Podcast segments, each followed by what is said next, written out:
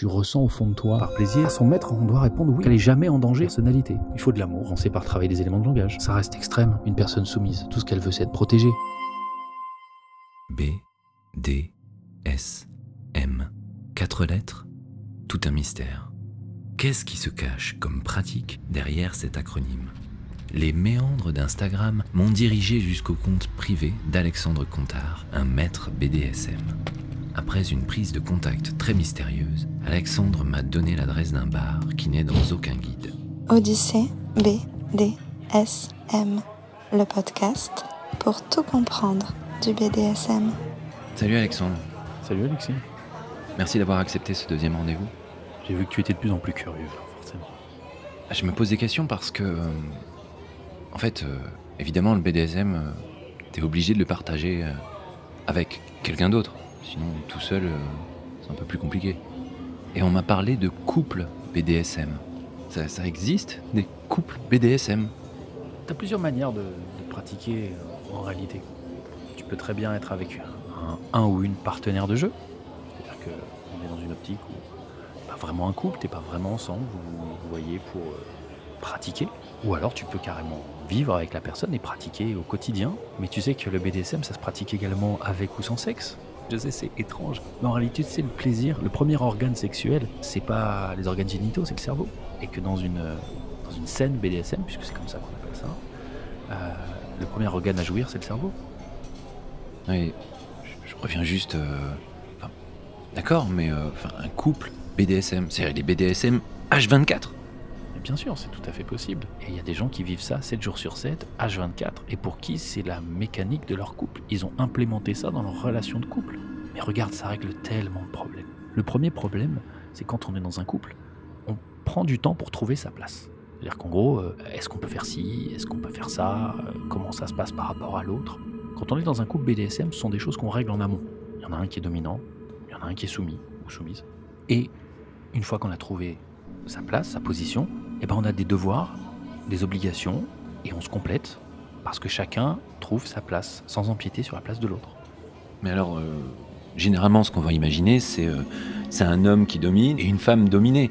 Ce couple BDSM, c'est nécessairement machiste C'est euh, c'est sexiste C'est euh, Alors non, non, non, non, non. En fait, c'est c'est pas toujours un homme qui domine et une femme qui est soumise, ça peut être l'inverse. Ça peut être euh, une femme qui domine et un homme qui est soumis. C'est soit patriarcal, soit matriarcal, il n'y a pas de meilleure solution.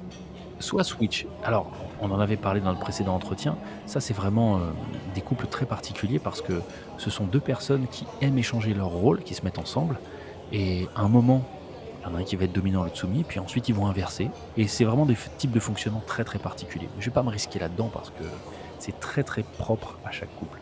Donc en gros, un couple BDSM, c'est un couple qui va faire un contrat en plus du contrat de mariage, par exemple. J'ai même envie de dire qu'il va faire le contrat qui va faire que leur mariage se passe bien.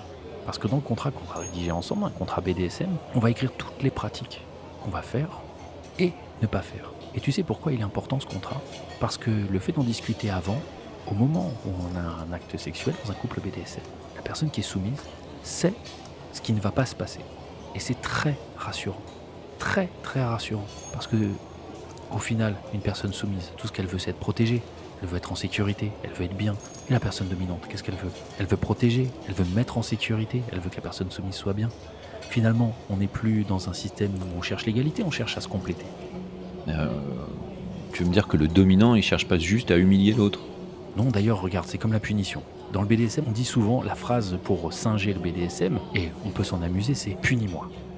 Mais la punition pour un vrai maître ou un vrai dominant, c'est soit un échec, soit une souffrance. Alors il y a aussi ce qu'on appelle le punishment. Tu sais, c'est la fausse punition, celle qu'on fait pour jouer. Mais une vraie punition dans un couple BDSM, en général, c'est pas un moment agréable. C'est parce qu'il y, y a quelque chose qui a pas fonctionné. Donc, dans ce couple BDSM, euh, tous les échanges, toutes les tâches, c'est des, rapports de, de- de domination Il n'y a pas d'égalité C'est pas un rapport de domination permanent. Il y a des choses qui sont entendues. On discute souvent là. Dans un couple BDSM H24, souvent on a un maître ou une maîtresse, Donc c'est toujours le même qui fait la vaisselle. par exemple, mais la vaisselle, c'est peut-être le maître qui va la faire. C'est pas une question de position. C'est pas. un- Il faut pas imaginer que le, le maître, par exemple, va être servi en permanence et, euh, et ne va rien faire. C'est pas du tout ça. Imagine le BDSM comme une discipline de développement personnel. La personne soumise a envie de progresser sur certaines choses et le maître est là pour l'y accompagner. Sauf que plutôt que d'utiliser euh, des théories euh, bizarres, bah, on va utiliser peut-être le sexe et la discipline comme levier pour progresser dans la vie. Et euh, la punition va être un levier négatif, le sexe un levier positif, et on va tout articuler autour de ça. Il faut que ce soit du bon sexe, parce que si c'est du mauvais sexe, ça peut être une punition. C'est vrai, mais la plupart du temps, dans une relation DS, le sexe est une récompense. Et on peut faire quand même l'amour de façon conventionnelle quand on est un couple BDSM Je veux dire, euh, allez, bon, on le fait. Ah oui, pourquoi pas? On n'est pas obligé d'avoir tout un côté euh, théâtral. Tu n'as pas besoin d'accessoires forcément pour avoir un rapport BDSM, un rapport sexuel BDSM. Tu sais, en s'éloignant juste de la traditionnelle fessée pendant la leurette, qui est pour la plupart des gens euh, peut-être la, la, première fessée qu'ils mettront dans leur vie. Une vraie fessée, par exemple BDSM, c'est pas ça. Une vraie fessée, c'est c'est quelque chose de beaucoup plus appuyé, fort. Il faut que ça laisse des traces. Ah, sinon, c'est pas, c'est pas BDSM. C'est pas ça. C'est pas ça. Le, le, rapport de BDSM, le rapport BDSM, c'est réellement une volonté de l'un de s'offrir à l'autre et de l'autre de l'accompagner dans la recherche de son plaisir. Par exemple, euh, certaines femmes, après un rapport euh, très intense, un rapport BDSM, avec ou sans accessoires, peuvent pleurer par exemple. Elles peuvent être dans un état de qu'on appelle le subspace, c'est un mot BDSM pour, pour un, exprimer cet état de lâcher prise, où on est dans un état où les, les hormones. C'est le nirvana, c'est un peu ça quoi. C'est ça, si tu veux. C'est les endorphines qui sont tellement intenses que tu perds tout contrôle. C'est l'ataraxie bouddhiste. Je pratique pas assez le bouddhisme pour te, te répondre. Par contre, sur le BDSM, je peux te répondre.